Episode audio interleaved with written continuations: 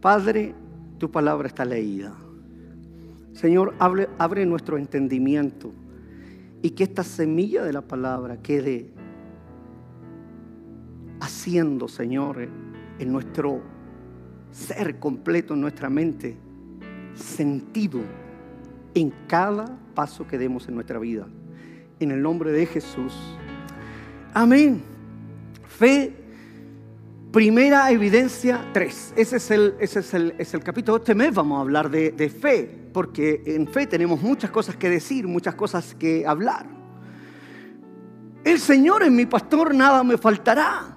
En, otra, en, otras palabras, David aquí está diciendo, ah, el Señor es mi fuente. De ahí vienen todas las cosas. Eh, eh, el Señor es mi pastor, nada me faltará. Yo todo lo que necesito lo puedo encontrar ahí. Esa es la fuente, es lo que me bendice, es lo que me provee, es lo que me permite eh, caminar constantemente seguro, tranquilo. así lo leo yo. ¿Cuánto admiran las historias de, David? ¿Alguien se sabe alguna historia de David? Todos hemos hemos aprendido de David tantas cosas. Eh, todos conocemos que, que, de repente viene un gigante y empieza a insultar al, ejército de Israel y, y, todos estaban temblando de miedo, todos conocemos su historia. Y de repente llega un muchacho y dice, ¿qué se cree este incircunciso que viene a insultar? Y, me encanta la, la pachorra con la que él viene porque es la que debemos tener nosotros como hijos de Dios. Entonces yo veo, por ejemplo, la escasez, o veo un cáncer, o veo una enfermedad y digo, ¿y qué se cree este incircunciso que viene aquí a atacar a, los hijos de Dios? Qué historia más linda, qué historia más bella y, cuántas veces hemos aprendido de ella. Hemos hablado y hemos escuchado una y otra vez en los púlpitos toda, esta historia tan bella. David, un hombre que llevaba paz al corazón de Saúl al, tocar su arpa, cuando tenía inquietud, cuando su corazón estaba un poco complicado, eh, el de Saúl lo llamaba y David venía y tocaba y, él sentía paz. O sea, no era solamente un hombre que, podía pararse ante las eh, dificultades y, y, guerrear y hacerle frente a las condiciones, sino que también tenía ternura, tenía alabanza, tenía adoración, traía paz.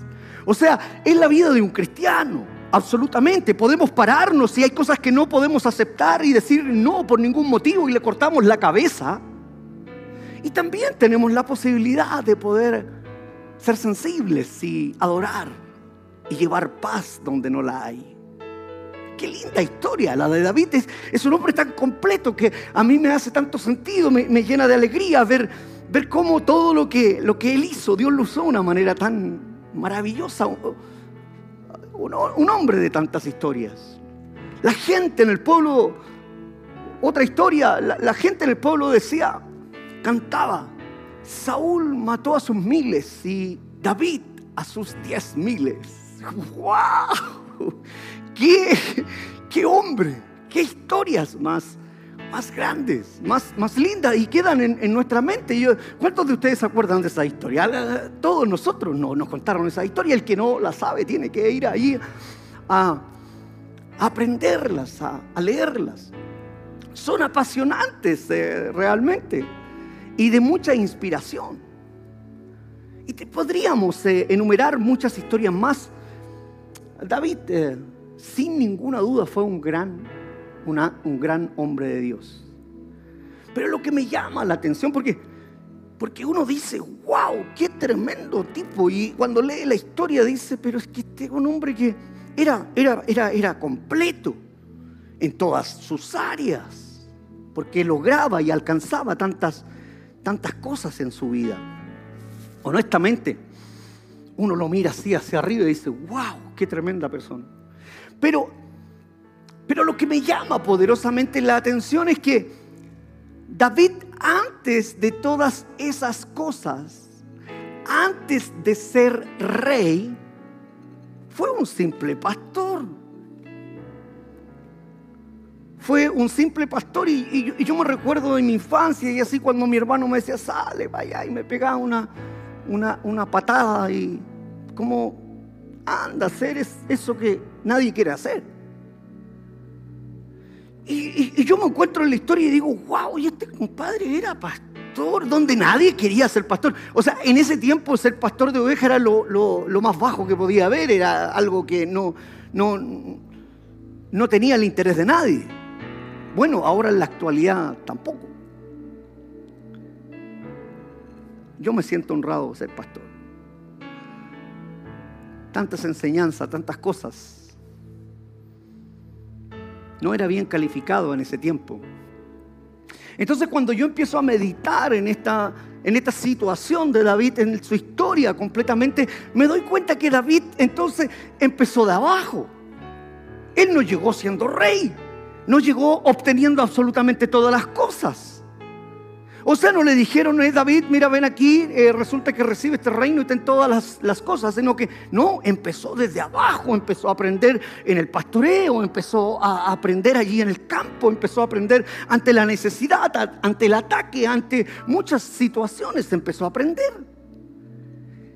Empezó a ser un hombre experimentado. Y cuando él escribe este bello Salmo 23, él ya, ya no era el mismo adolescente que pastoreaba. Cuando él escribe el Salmo, el Salmo 23, eh, ya había pasado por varias situaciones, por varias adversidades, por varias traiciones. Él ya estaba en riesgo de, de muerte constantemente. Cuando escribe este salmo, él, hay, toda una etapa, un periodo, ya, ya no es el, muchacho de 17 años, y, eh, no, empieza a, vivir un montón de situaciones y él, y él comienza a escribir alabanzas, eh, poemas. Desde que el profeta lo unge y hasta que hace esta declaración, en su vida personal pasaron muchísimas cosas. Muchísimas. Y, esto es lo que me, me hace sentido y me hace pensar que la historia, la vida de David es muy parecida a muchas historias nuestras, tuyas, mías, guardando las proporciones, por supuesto. Guardando las proporciones y siendo cuidadoso en eso. Pero lo que yo veo es que en muchas cosas se parece. Porque la mayoría de todos los que estamos aquí ahora conectados hemos comenzado de abajo. La mayoría de nosotros no nacimos en una familia pudiente. No nacimos en, una familia acomodada, en, una eh, eh, alta esfera. No nacimos en una familia involucrada en, la esfera comercial, en la esfera bancaria, en la esfera inmobiliaria. No, pastor, mi familia tiene bastante dinero, pero, pero mira esto, el retail, mira esto, los bancos, mira esto, lo, lo, inmobiliaria. La mayoría de nosotros no nació allí. No venimos de, allí, no, la mayoría venimos de familias de, de esfuerzo. La mayoría venimos de familias eh, humildes, familias numerosas. Yo éramos nueve hermanos, yo era el menor de nueve. No era fácil, todo era complicado. Ahora, si a ti no te ha tocado vivir eso porque eres eh, joven, ¿no? Pregúntale a tu padre, quizá a tu abuelo, y te pueda decir, no, mi hijita, venimos de una familia súper humilde. Entonces David comenzó como tú y yo. Nos podemos identificar sin nada. Incluso sin la validación que muchos se sienten mal cuando no tienen la validación de nadie. No, David no tenía la validación de nadie, ni, ni de su entorno más cercano. Y quizás ahí tú te sientes identificado, a mí nadie me valida. Incluso su padre, los que conocen la historia, confió más en sus hermanos, pero menos en él. Cualquier posibilidad recaía en sus hermanos, pero, pero no en David. sus hermanos eran expertos en, la guerra, estaban preparados para la pelea, estaban, habían sido eh, estrenados, entrenados ellos para poder hacerlo bien. Tenían mejor apariencia. Y ese es el punto que yo quiero hoy día reflexionar contigo, lo reflexiono en mi vida y quiero compartirlo contigo. Porque ¿qué mueve a un hombre de seguir avanzando cuando no tiene la validación, cuando no tiene nada en sus manos, cuando ve que todas las cosas son en contra? Cuando ve que no tiene las competencias, no tiene los estudios, ¿cómo vamos a levantar nosotros un colegio? ¿Cómo vamos a levantar una universidad? ¿Cómo es posible que construyamos un edificio? ¿Cómo es posible que hagamos esas cosas si no tenemos las competencias, no tenemos el financiamiento, no tenemos un banco que nos avale? ¿Cómo lo podemos hacer? ¿Cómo es posible que nos metamos en una área tan compleja como la educación? Si ninguno de nosotros es un, un, un doctor ha hecho un doctorado. Entonces, yo leo la historia de David y me siento un poco o bastante identificado y, es lo que quiero que, que te pase a ti, que tú te sientas identificado porque también es tu vida. Porque lo que tú entiendas de la palabra de Dios afectará todas las áreas de tu vida. Y como este es un año que hemos declarado un año de evidencia, si tú entiendes bien la palabra, entonces caminarás seguro. Y, podrás realmente confiar en lo que Dios ha prometido en tu vida. David bastó solo una promesa, el aceite derramado sobre su cabeza, la unción de parte de Dios para caminar y enfrentar cualquier gigante que viniera y cortarle la cabeza. Bastó solo eso. El Señor es mi pastor, nada me faltará.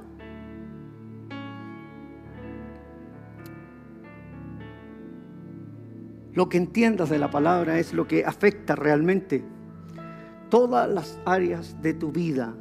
Lo relevante en la vida de un hijo de Dios no es la situación o condición en la que nacimos. Ah, si, sin ser autorreferente, ah, yo nací en una población que se llama Teniente Merino, aquí en la comuna de Puente Alto, y la verdad es que todavía sigue siendo una población muy humilde. Pero no es lo relevante en la vida de un hijo de Dios. Eso no es importante. Hay gente que está todo el tiempo diciendo, no, es que yo nací en una población tan complicada. Está todo el tiempo recordando eh, ese tipo de situación, pero con lamentación, no recordando como un testimonio de donde Dios te sacó, pues son dos cosas muy diferentes. Decir, oye, Dios me sacó de aquí, que estar diciendo, no, es que yo lamentablemente soy así, porque no, no, no, porque eso es lastimoso. Hay una diferencia.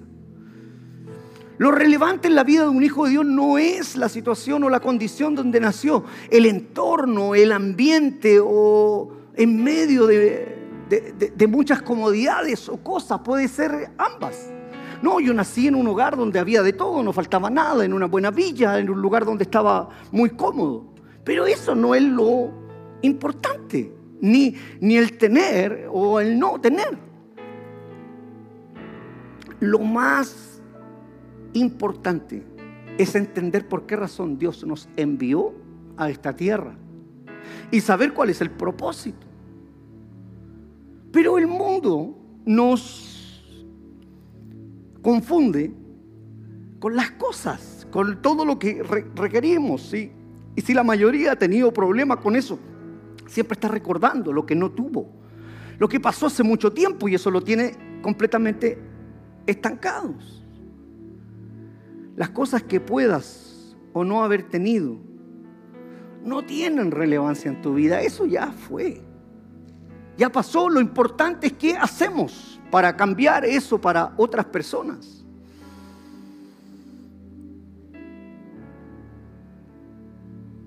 Puede ser que nuestra vida no comenzaron con cosas, pero lo más importante y lo más relevante es que comenzaron con Dios. Porque Dios nos dio la vida. Dios sabe de quién se trata. Él, nos entretejió antes de la fundación del mundo. Entonces lo importante no es en qué ambiente nací, entre qué esferas estuve, lo, más relevante y lo más importante es reconocer que Dios sabe quién soy. Lo más importante es que todo en mi vida, cuando se sintió mi primer latido, cuando, cuando se hizo la primera ecografía, no importa si fue en qué condición, si mi, si mi padre o mi madre se amaban o no, si me programaron o no, si fui hijo de una violación o no, lo importante es que el que me dio la vida, mi vida comenzó con Dios, Él es el formador mío. Eso es lo importante. ¿Qué importa lo otro? Yo en lo personal también soy, ustedes conocen mi historia y mi testimonio. Pero eso no es lo relevante. Yo no voy a estar cuestionando a mi madre biológica o a mi padre biológico que en paz descanse. no, porque para mí lo más importante es, es, que Dios me dio la vida. Así es que Él me conoce. A veces nos sentimos ofendidos como nos ponemos en un rincón y decimos, hoy la vida que ha sido ingrata conmigo. Pero Dios no es ingrato. Dios sabe y tiene un propósito con cada uno de nosotros. Sabe perfectamente quiénes somos. Tu vida y mi vida comenzaron con Dios. Hay, hay alguien que le da alegría a eso. Pastor, tengo 30, 40 años, pero no lo había visto así. Es que nuestras vidas comenzaron con Dios.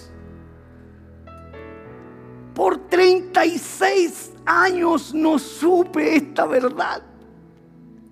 Por 36 años no lo entendí. 36 años no entendí que el que me dio la vida se llama Dios. El creador del cielo y la tierra. Él es mi Padre. ¡Wow! Y, ahora podría estar diciendo, pucha, ¿por qué no lo conocí antes? tampoco importa.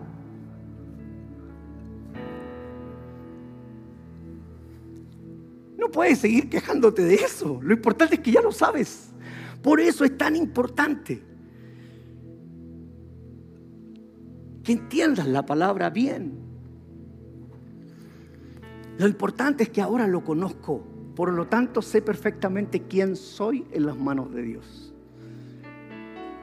Y tú deberías saberlo y tú deberías pensar y decir, claro, si lo importante, lo importante es que ahora sé que soy hijo de Dios. Parece tan simple, pero, pero que poco meditamos en esto. Parece tan sencillo, pero que poco meditamos en esto. Que parece algo de perogrullo, pero, pero, pero, pero ¿por qué no, lo, no, lo, no, no le damos el valor? Soy hijo del presidente, caminamos de una manera. Pero soy hijo del el rey de reyes del Señor de señores. Donde yo voy y se abren las puertas porque ahí viene el Hijo del Rey. Donde yo camino, la gente hace referencia porque ahí viene el Hijo de Dios. Eh, entonces, no lo entendemos muchas, muchas veces. David lo tenía muy claro. Y es por eso que él dijo, hey, el Señor es mi pastor. Nada me faltará. Qué seguridad más grande. yo, wow, digo yo, pero ¿cómo? Sí, el Señor es mi pastor. No, nada me faltará. Camino seguro, camino tranquilo. Me recuerdo, Rorrito me, me preguntó hace unos meses atrás, pastor, me decía, está está preocupado porque ¿cómo lo vamos a hacer con todo el, equipo de sonido, con toda la parte de iluminación? ¿Te acuerdas, Rorrito? Y él me lo preguntaba con sencillez de corazón. Y mi respuesta fue, no tengo idea, no tenemos el recurso, pero ¿sabes qué? Tengo tanta paz en mi corazón. En un parafraseado le dije lo mismo. El Señor es mi pastor. Nada nos faltará. Y hoy día estamos aquí y nada nos falta. Ese es un Dios fiel. El Señor es mi fuente. Ahí estoy conectado, de ahí sale la provisión, de ahí sale mi socorro, de ahí sale mi pronto auxilio, de ahí viene mi ayuda, de, ahí viene mi, mi sanidad. Él es mi fuente, el Señor es mi pastor, nada me faltará a Él. Él me entrega todo. De ahí obtengo todo lo que necesito. Desde ahí obtengo no solo lo que necesito, sino que, que esto va más allá, porque no es solo lo que necesito, sino que nada me faltará. No solo mi necesidad. ¿Cuántos pueden decir amén?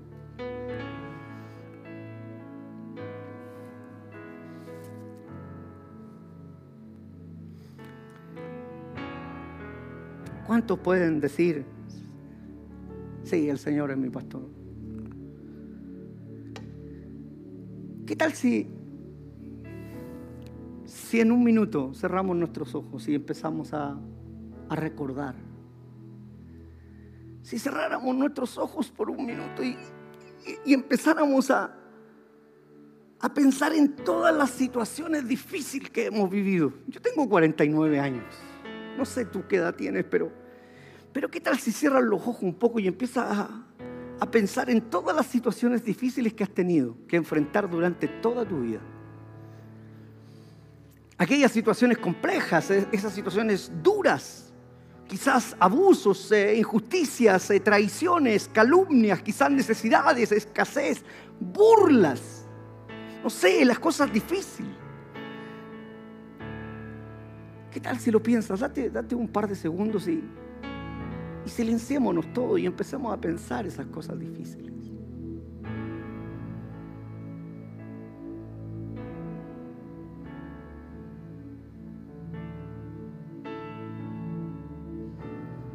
Si lo piensas bien, te darás cuenta que en todas las situaciones, por más difíciles que fueron, Dios ha estado ahí. Y cada vez nos sacó de esa situación y pudimos seguir avanzando. ¿Cuántas situaciones duras y difíciles? Y yo empiezo a recordar y digo, wow, ¿y, cómo, cómo se resolvió? ¿Cómo salimos adelante? ¿Cómo, cómo fue que, que, esa condición cambió? Quizás, eh, por otra parte, has tenido que enfrentar grandes cambios. Quizá has tenido que, y, lo más seguro que muchos de ustedes digan, claro, pastor, tuviste que cambiarte de país. Porque el, el gobierno de turno ha sido un abusivo, abusivo, particularmente nuestros amigos ahí de Venezuela. O sea, no solo hemos pasado situaciones adversas, difíciles, duras en nuestra vida y Dios nos ha sacado de ahí, sino que también hemos tenido que experimentar cambios eh, duros en nuestra vida porque no es fácil eh, eh, irse a otro país y comenzar absolutamente de cero. De nada, cualquiera puede decir, no, mira, aquí estamos recibiendo a todos los migrantes, sí, pero ahora vívelo, vívelo, pásalo, lo que significa la dureza lo complejo, lo difícil que es dejar a toda tu familia en otro lugar, en otro país y venir a donde no conoces a nadie. Cambios difíciles en nuestra vida, cambios de país por un gobierno abusivo. Cambio en, las, en la devaluación del dinero, saber que hoy día 100 mil pesos tienen un valor y saber que en un par de meses más no sirven de nada, que no te alcanza ni siquiera para comprarte un, un pollo asado cambios duros que son complejos realmente. Nadie está preparado emocionalmente para vivir algo así. Es muy difícil. Piénsalo un poco. Quizás cambio en las condiciones laborales. Hoy día estaba en este puesto y hoy día me bajaron y no solo me bajaron, sino que además me dieron un sueldo completamente diferente. La gente que se vino de otro país tenía una posición y aquí tuvo que partir de nada. De cero. Médicos, como auxiliares.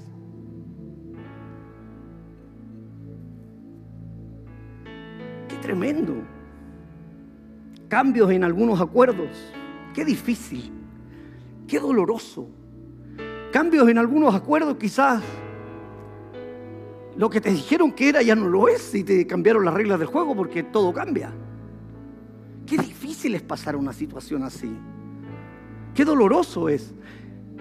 Cambios, cambió tu esposa y de repente dices, ¿qué pasó? Empezó a, a ser una persona diferente a la que conocí. cambió tu esposo, tu esposa. Hoy no lo reconozco, cambió diferente, me cambié de país y esta persona es, otro.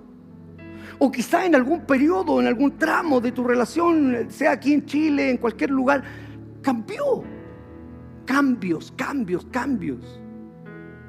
Todo puede cambiar porque en esta tierra estamos sujetos constantemente eh, a, los, a los cambios. Y eso es duro, es difícil, es complicado. Eh, para todos los, los seres humanos es complicado. Todo puede cambiar, pero lo que nunca cambiará en tu vida es la fuente. La fuente que eh, es Dios, a, la cual estamos conectados. Por eso que es tan importante. Eh, les decía recién al equipo, o sea, lo que viene para este mundo no, no es nada bueno. Pero si nosotros estamos conectados a la fuente, podemos caminar seguros porque podremos decir, el Señor es mi pastor, nada me faltará. El Señor es nuestra fuente, nada nos, nos faltará. Porque el Señor es mi pastor.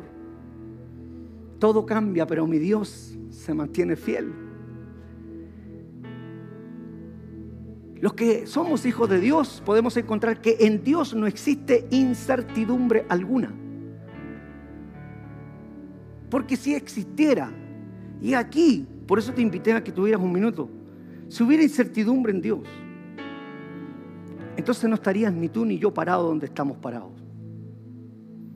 Dios ha sido fiel con todos nosotros. Dios nos ha guardado. Dios nos ha cuidado en todo momento.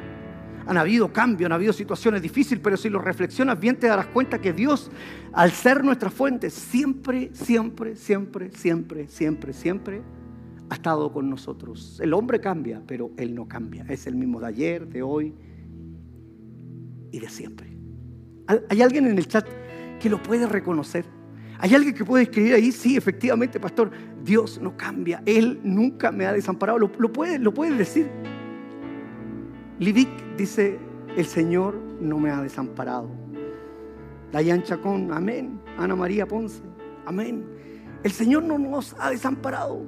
Qué bueno reconocerlo, es bueno decirlo, es bueno, es, bueno expresarlo, es, es bueno declararlo, decir efectivamente Dios nunca me ha dejado.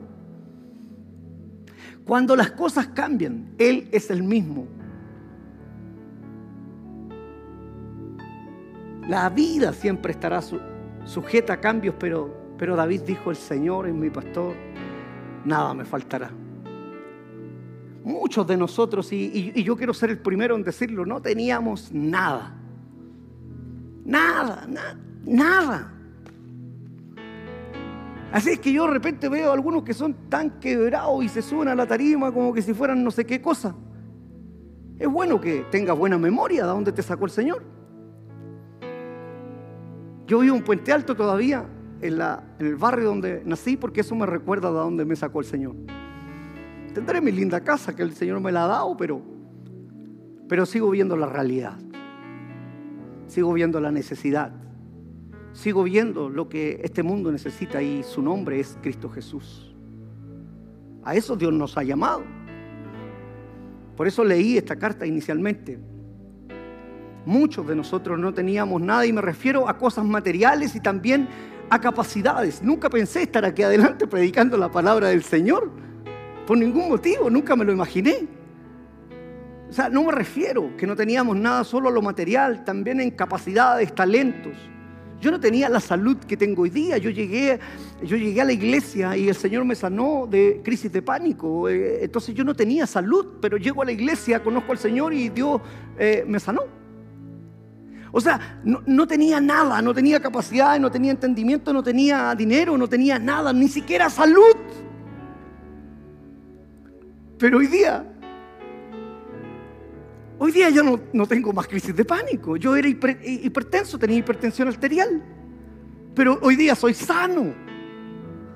Y nunca más. Eh, y, aunque el médico dijo, no, eso es crónico, para toda tu vida lo vas a tener que tener. Hace 10 años que no lo tengo. Hace 10 años que el Señor tocó mi vida. Porque donde está su presencia hay evidencias. Porque donde está su presencia uno puede evidenciar de que Cristo Jesús te, te, tocó, que Él tocó tu vida, que Él cambió, que Él transformó, que Él hizo algo. Su presencia cambia las cosas. Su presencia permite que nada te faltará.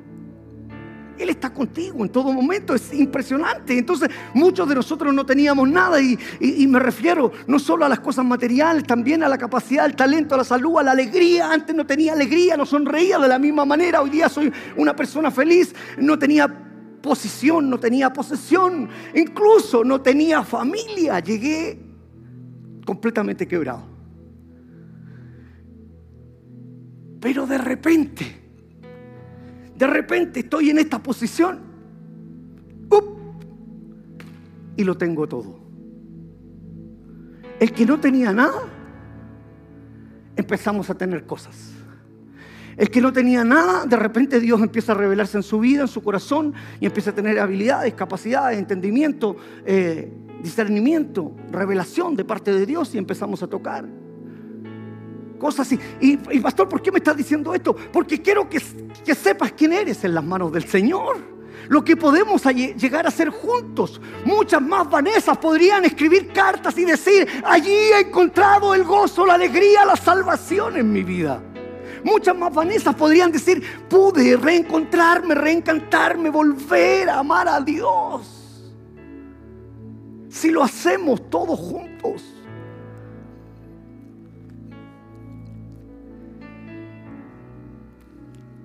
Eso es una bendición, pero, pero también en algunos casos es un problema porque hay personas que no tenían nada, pero empezaron a tenerlo todo. Y ahora están confiando más en las cosas que en el Dios que le dio todas las cosas. Y dejan, no, ahora no tengo tiempo, yo tengo que ir a hacer mis cosas. No hay nada, nada más importante servirle al Señor. No se trata de mí. Yo muero.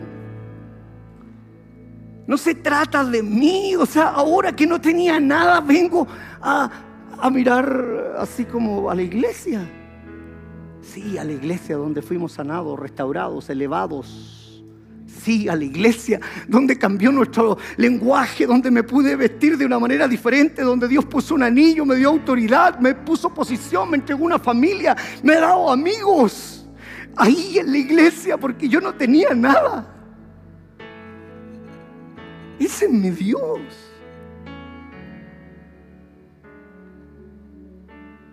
Dios te dio un trabajo cuando era muy difícil que eso sucediera. ¿Alguien puede decir amén allí? Dios te sanó de esa enfermedad cuando el pronóstico era lapidario. A mí el médico me dijo, toda tu vida vas a tener que tomar Taret D. Todavía me acuerdo del remedio. Era el más caro. Pero mi Dios dijo otra cosa. Cuando el pronóstico, cuando, cuando era lapidario, Dios me sanó. Y ahora me voy a ir a olvidar porque no, me olvido. No, Dios movió todos los documentos cuando era imposible prácticamente. Y de repente te llamaron para confirmarte y decir, Señor, su visa está aprobada. ¿Qué? O sea, no lo recuerdas. No lo recuerdas. Eso lo hizo Dios. Lo movió Dios. Eso no, no, no sucedió por sí solo. De repente te llamaron y dijeron, Señor, mire usted el crédito que había pedido por tanto tiempo y no tenía ninguna posibilidad, se lo aprobamos. Su tarjeta se la aprobamos, porque la necesitabas, no para hacer un mal uso. Señor, lo queremos llamar y decirle que la deuda que le habíamos informado ya no aparece, está anulada. ¿Quién hizo eso? No son los ángeles del cielo que se están moviendo. Dios le dijo, vamos, vamos, empieza a hacer esto, empieza a hacer lo otro. Allí está mi hijo, yo le voy a ayudar. Él está declarando que yo soy su pastor y yo como soy fiel estaré con él. Él está declarando diciendo, eh, nada me faltará, nada me faltará. Y, Dios está moviendo todos sus ángeles y diciendo, vamos a ir allí y vamos a empezar a hacer todos estos trámites. Y, eh, ¿No fue eso lo que pasó? Dios te dio un auto cuando no había ninguna posibilidad y de repente me dice, pastor, mira, quiero que me bendigan mi auto. ¿Y de dónde salió ese auto cuando no tenía ninguna posibilidad? Dios obrando en nuestro favor. Y el problema es que nos dé el auto, no, el problema es que después te olvidas.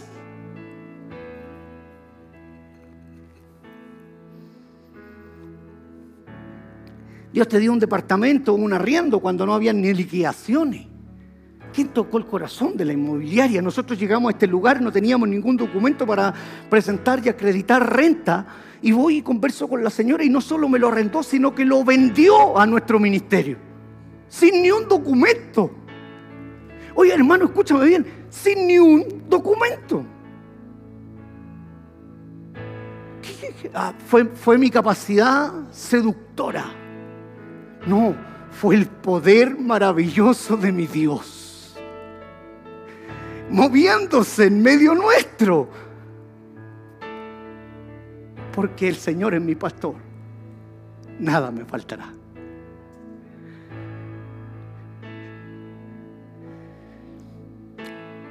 Dios te entregó una familia cuando ya habías destruido otra. Y te dio una nueva oportunidad para volver a comenzar. Ay, se te olvidó. Ese fue Dios. Ese fue Dios el que, que nos dio la posibilidad de... No, me reinventé. No, no, no te reinventaste. Dios con su gracia y con su misericordia te levantó. Me levantó a mí. No, yo no me reinventé, no mi inteligencia, no. Él me dio una nueva oportunidad. Me tomó, me abrazó y me hizo una nueva criatura y me dijo las cosas viejas pasaron, todas son hechas nuevas. Qué increíble es Dios. Revisa tu vida. Revisa tu vida. Este es un momento para reflexionar y empezar a analizar y empezar a revisar nuestra vida y darnos cuenta, hacer una pausa en medio de todas las cosas y decir cómo llegué hasta aquí. Algo divino y sobrenatural tuvo que pasar. Analiza si realmente fuiste tú con tus fuerzas o fue porque Dios ha sido bueno, ha sido nuestra fuente. Y quizás otros ahí estén diciendo, oiga, pastor, nada de eso me ha ocurrido a mí, estoy, pero mal. Entonces analiza esto. Dice, nada me faltará. Pero el nada me faltará conlleva que el Señor sea tu pastor. Si yo digo nada me faltará, pero no reconozco al Señor como mi pastor, te seguirá faltando. Conlleva es el Señor es mi pastor. No el bowling, no el fútbol, no y los amigos, y, y no, no, el Señor es mi pastor. Nada me faltará.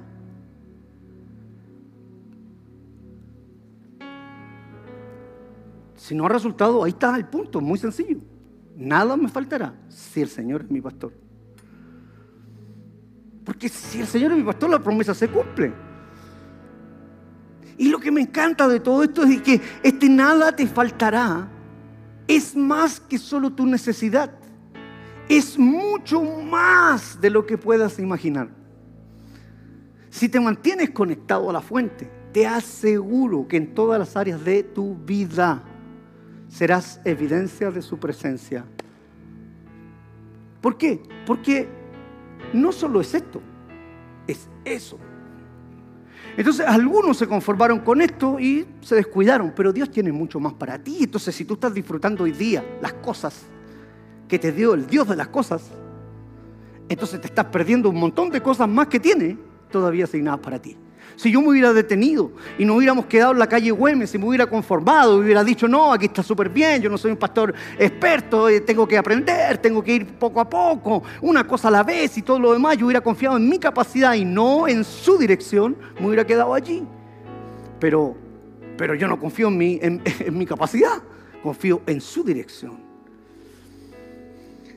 Si te mantienes conectado a la fuente, te aseguro que en todas las áreas de tu vida verás evidencias de su presencia. ¿Por qué lo sé?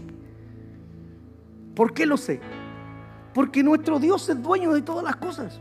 Entonces cuando Rorrito me preguntó, yo dije, no sé, pero tengo paz en mi corazón. En un parafraseado, no sé, pero Dios verá, el problema de él. Él, es dueño de todas las cosas, así es que Él es dueño de la plata y el oro y él, verá cómo lo hace. Y hoy día puedo ver ahí montados los parlantes, puedo ver montado el, el equipo de sonido. ¿Por qué? Porque Él sabe. ¿Y por qué lo sé? Porque lo he experimentado. ¿Y por qué lo sé? Porque dice su palabra. Juan, capítulo 1, versículo 3.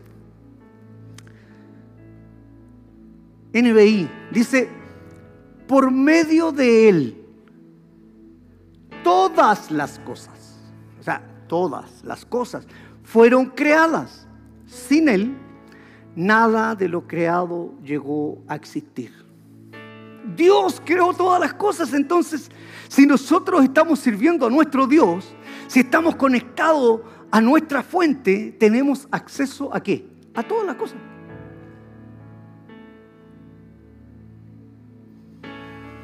O sea, mi Dios está por encima de todas las cosas. No teníamos silla, Él está por encima de la silla. Entonces aquí está la silla. No teníamos equipo de sonido. Va, mi Dios está por encima, ahí está, ahí está el equipo sonido. Pastor estaba hablando solo de cosas. Eh, sí, sí, yo, yo no tenía capacidad, pero Él está por encima de mi capacidad, Dios me la dio. Y yo tenía un corazón duro, Él está por encima del corazón duro, tomó mi corazón duro y puso un corazón de carne lanza. Así es que, no sé qué es lo que tienes, pero cualquier cosa, Él está por encima de cualquier cosa que te esté pasando. Si tú haces que Dios sea la fuente de tu vida, Él te puede entregar cualquier cosa creada. Sin Él, nada sería posible. ¿Por qué lo sé? Colosenses, capítulo 1, versículo 15 al 17. Ah, lo dije recién. Yo no veo al Señor aquí, pero Colosenses lo aclara. Dice, nadie puede ver a Dios, pero Cristo es Dios en forma visible.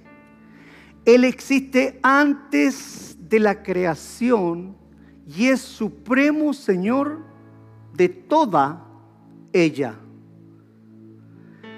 Con su poder creó todo lo que hay en el cielo y en la tierra, lo que se ve y lo que no se ve. Gloria al Señor. Ya sean ellos seres espirituales, poderes, autoridades o gobernantes, todo, de nuevo, ha sido creado por Él y para Él. Cristo existió antes que, de nuevo, todas las cosas y, de nuevo, todo el universo sigue su curso gracias a Él. Así que si hay algún gobernante que no quiere autorizarnos, Dios está por sobre Él. Así que si hay algún poder que no nos quiere seguir dejando avanzar, Dios está por encima de Él. Así que si, si hay algún alguna situación adversa en cualquier eh, tipo, juicio o autoridad, eh, no sé, cualquier cosa, ah, Dios está por encima de él porque el Señor es mi pastor. Nada me faltará. ¿Cuántos pueden decir en casa eso? Entonces las cosas que necesites no es un problema para Dios. El problema es que Dios quiere tu corazón y que empieces a creerle antes de ver. Yo no necesito ver, yo solo necesito creer que tengo un Dios generoso, dueño de todas las cosas. Él no tiene problema con las cosas. Pero lo que Dios quiere es que creas antes de ver. Lo que Dios quiere es que creas en Él primero, antes de ver las cosas. Porque es muy fácil ver todas las cosas. Ah, Señor, qué lindo el auditorio. Ahora sí que voy a ser pastor. Ahora sí que te creo. No, no, no. Yo, Señor, quiero ser tu siervo, aún no viendo nada, porque sé que tú vas a traernos todas las cosas. Gloria al Señor. Lo que Dios quiere es que creas en Él primero antes de ver las cosas porque es su presencia la que te llevará a las evidencias, no tú. el Señor es mi pastor, nada me faltará. Yo digo, uff, ¿cuánto sabía David? No podemos hablar de Dios y llamarle nuestro Dios y limitarlo al mismo tiempo. No, yo tengo un Dios grande, todopoderoso, pero no sé si me podrá ayudar en esto. Por favor, por favor. Así es que yo no sé si estoy hablando a tu vida, a tu corazón, pero lo que habías dado por perdido, anda a buscarlo. Dios puede revivir y levantar huesos secos. Dios puede hacer algo en este día donde las cosas que no eran empiecen a ser, donde las cosas que no funcionaron empiecen a funcionar, donde las cosas que estaban inutilizadas Él las puede utilizar, donde alguien siente que no tiene ninguna posibilidad, Dios te puede abrir puertas porque Él es el que abre puertas, Él es el que cierra puertas. Y hoy día el Señor va a abrir puertas. Dios es más grande que tu necesidad. Se nos enseñó por muchos años que Dios suplirá todas nuestras necesidades. ¿Cuál es el problema en esta enseñanza antigua? Que tu petición ha sido solo entonces para cubrir, Señor, cubre mi necesidad. Señor, cubre, suple mi necesidad. El problema aquí es que estás pidiendo eso, pero yo entiendo al salmista diciendo, nada me faltará. No es solo mi necesidad, porque es más, mucho más, es mucho más que suplir unas cuantas necesidades. Es nada me faltará. Nada, nada, nada me faltará. No es Señor, mira, suple por favor mis necesidades. No, no, no. El Señor es mi pastor. Nada, nada, absolutamente me faltará. Nada me faltará porque mi fuente lo suple todo. Nada me faltará porque mi fuente está por encima de todo. Nada me faltará porque mi fuente me entrega todo. Nada me faltará porque mi fuente me da todo. No es la voluntad de Dios que los pecadores tengan las cosas.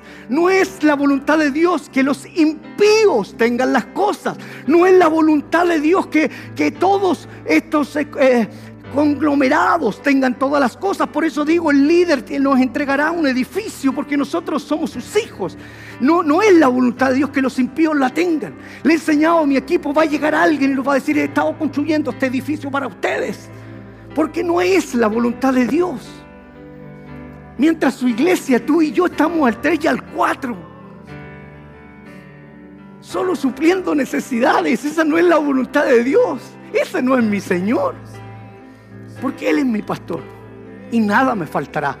La voluntad de Dios es buena para su iglesia. La voluntad de Dios es agradable para su iglesia. La voluntad de Dios es perfecta para su iglesia. Es su iglesia. Así que no, que la iglesia es pobrecita y tal. No, olvídalo. No, la voluntad de Dios es buena para su iglesia. La voluntad de Dios es agradable para su iglesia y la voluntad de Dios es perfecta para su iglesia. Dios quiere ir por encima de tus necesidades y hasta que tú y yo no cambiemos nuestra mentalidad será muy difícil que seamos evidencias de su presencia este año. Y por eso que te estoy diciendo hoy día 24 de enero del año 21. O sea, antes, 11 meses antes, que cambies tu mentalidad, que empieces a pensar de manera diferente y empieces a vivir de una manera distinta, que empieces a creer de una manera como nunca antes habías creído. ¿Cómo será posible que todos los demás lo puedan alcanzar y menos los justos? Menos los que nos hemos apartado, menos los que hemos honrado el nombre del Señor. No podemos pensar así. Dios quiere que cumplamos nuestros anhelos, nuestros sueños. El Señor es mi pastor. Nada me faltará. ¿Hay alguien en casa que lo puede decir? El Señor es mi pastor. Ya estoy terminando. El Señor es mi pastor. Nada me faltará. El Señor es mi pastor. Nada me faltará. El Señor es mi pastor. La verdadera fe siempre se muestra visiblemente como una evidencia de su presencia en nuestra vida. Es visible. La verdadera fe es visible. Yo la veo, la veo, la veo, la veo. Ah, pero no es creer. Sí, pero antes es fe. Luego lo veo. Las evidencias de su presencia son la manifestación de lo sobrenatural en tu vida. O sea, no tiene sentido porque es sobrenatural. Entonces, para terminar, ¿cuántos se pueden decir este 2020 veremos en casa la evidencia de su presencia? ¿Cuántos pueden decir este 2021 seremos evidencia de su presencia? ¿Cuántos podemos declararlo? Un nivel de fe sobrenatural para nuestra casa. Veremos milagros, prodigios. Veremos el poder de su gloria entre nosotros. Veremos como muchos. Y, lo dije en, mi primera predicación de este año. Pasaremos al 22 sin ninguna deuda. Pastor, sin ninguna deuda. Pero es que usted no tiene idea de lo que yo debo. No, no tengo idea, pero Dios sí. Y Él se encargará de eso. ¿Cómo lo haremos, pastor? Cree antes de ver. Tienes 11 meses para seguir creyendo que Dios lo hará. No, es que tengo un tremendo. Dios lo hará. Es que tengo. Dios lo hará. Dios lo hará. No sé lo que estés pensando ahí con duda y la incredulidad, pero escúchame bien esto y grábatelo en tu corazón. El razonamiento y la fe nunca estarán de acuerdo. Así que decide si quieres seguir pensando racionalmente o quieres seguir creyendo con fe.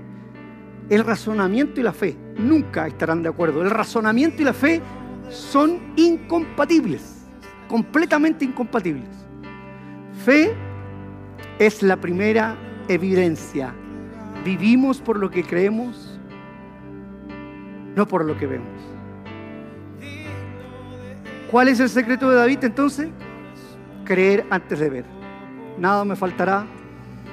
Él habló a su futuro. Nada me faltará. ¿Qué deseas de Dios? Él está aquí hoy día. ¿Qué tal si hoy día levantas tu fe? ¿Qué tal si hoy día tu mente deja de ser escasa? ¿Qué tal si tu mente hoy día deja de ser pequeña? ¿Qué tal si hoy día dejas que, que tu mente se ensanche y no que siga estrecha? ¿Qué tal? ¿Qué tal si empiezas a pensar de una manera diferente y hoy reaccionas? Y Dios puede abrir tus ojos y veas lo grande y poderoso que Dios es. ¿Qué tal si entienden la mente de Dios? La mente de Dios es sin límites, sin frontera, sin fin. ¿Por qué? Porque Él es el alfa y el omega, el principio y el fin. Y está aquí ahora para abrazarte. Pon todas las cosas en las manos del Señor. ¿Qué tal si, si hoy día estas 358 eh, conexiones que tenemos aquí, no sé cuántas habrán en, ¿Cuántas habrán en, Facebook?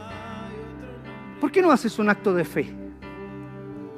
Y empiezas aquí en este chat, con fe, el Señor es mi pastor, nada me faltará.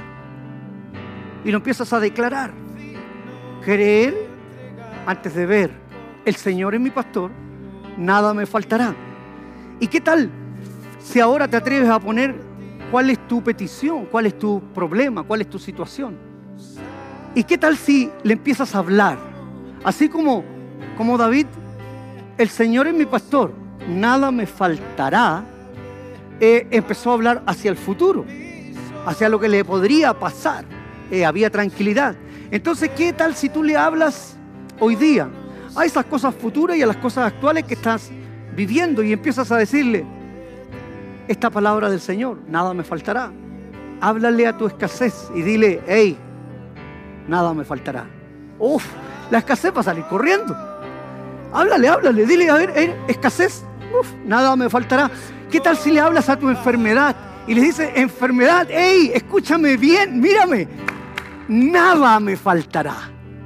Nada me faltará. ¿Qué, tal si le empiezas a hablar a tus trámites? ¿Cuántos trámites están estancados? ¿Cuántos trámites allí que no han avanzado? ¿Cuántos trámites que no han salido? ¿Cuántos trámites que estás esperando? Respuestas si no tienes respuesta. ¿Qué tal si ahora le empiezas a decir, hey, mira, escúchame bien, háblale, háblale, háblale al trámite y dile, mira, escúchame bien, trámite, escúchame bien lo que te voy a decir, nada me faltará, nada me faltará. ¿Qué tal si le empiezas a hablar a tu deuda desde ya y le empiezas a decir, yo sé que tengo que pagar esta deuda, sé que tengo que pagar estas cosas, pero escúchame bien, deuda, hey, nada me faltará. ¿Qué tal si le empiezas a hablar a tus enemigos, a los que se han levantado contra ti y le empiezas a decir, mira, enemigo, nada me faltará, nada me faltará. Así es que, ¿qué tal si le empiezas a hablar a los que te han traicionado? ¿Qué tal si le empiezas a hablar a los que te abandonaron? ¿Qué tal si le empiezas a hablar a todos los que te han dejado y decirle, mira, mira, escúchame bien, nada me faltará, nada me faltará, nada me faltará porque el Señor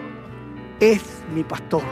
Así es que mientras tú estás eh, entregando tus peticiones, estás creyendo, yo no veo este chat que, que, se mueva, yo no sé si hay realmente personas que tienen algún tipo de, necesidad. Ahí dice pensión de invalidez, vamos en el nombre del Señor, yo creo que el Señor lo, lo va a hacer. Declaro que el Señor es mi pastor, nada me faltará.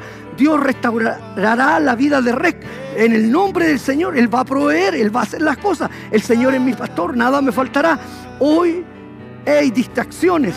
En el nombre del Señor, el Señor es mi pastor, nada me faltará. ¿Qué, qué, cosas hay en, tu vida? Eh, que, que, realmente podemos hoy día declararlas en el nombre del Señor. El Señor es mi pastor, nada me faltará. Así es que en un acto de fe vamos a colocar todas estas peticiones.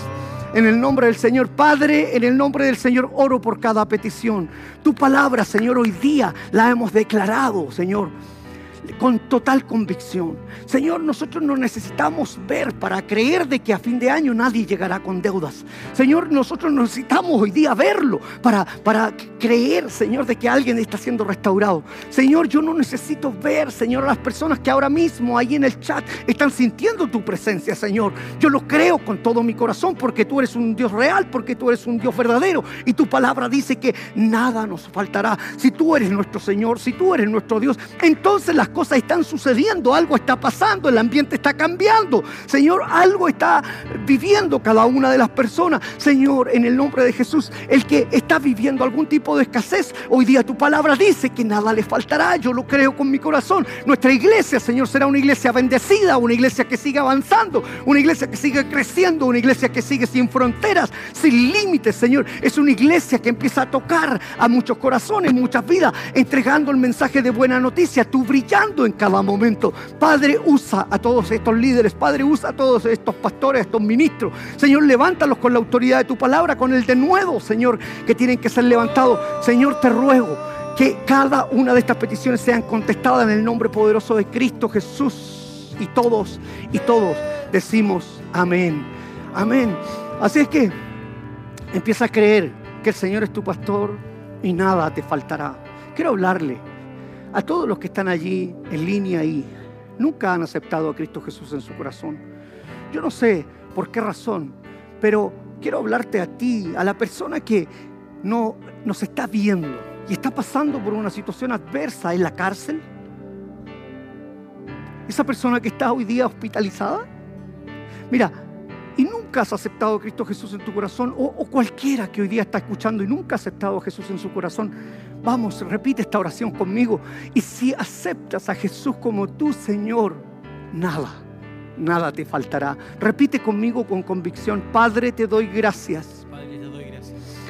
Por el privilegio de estar conectado. Señor, te pido perdón por mis pecados. Te pido perdón por mis ofensas.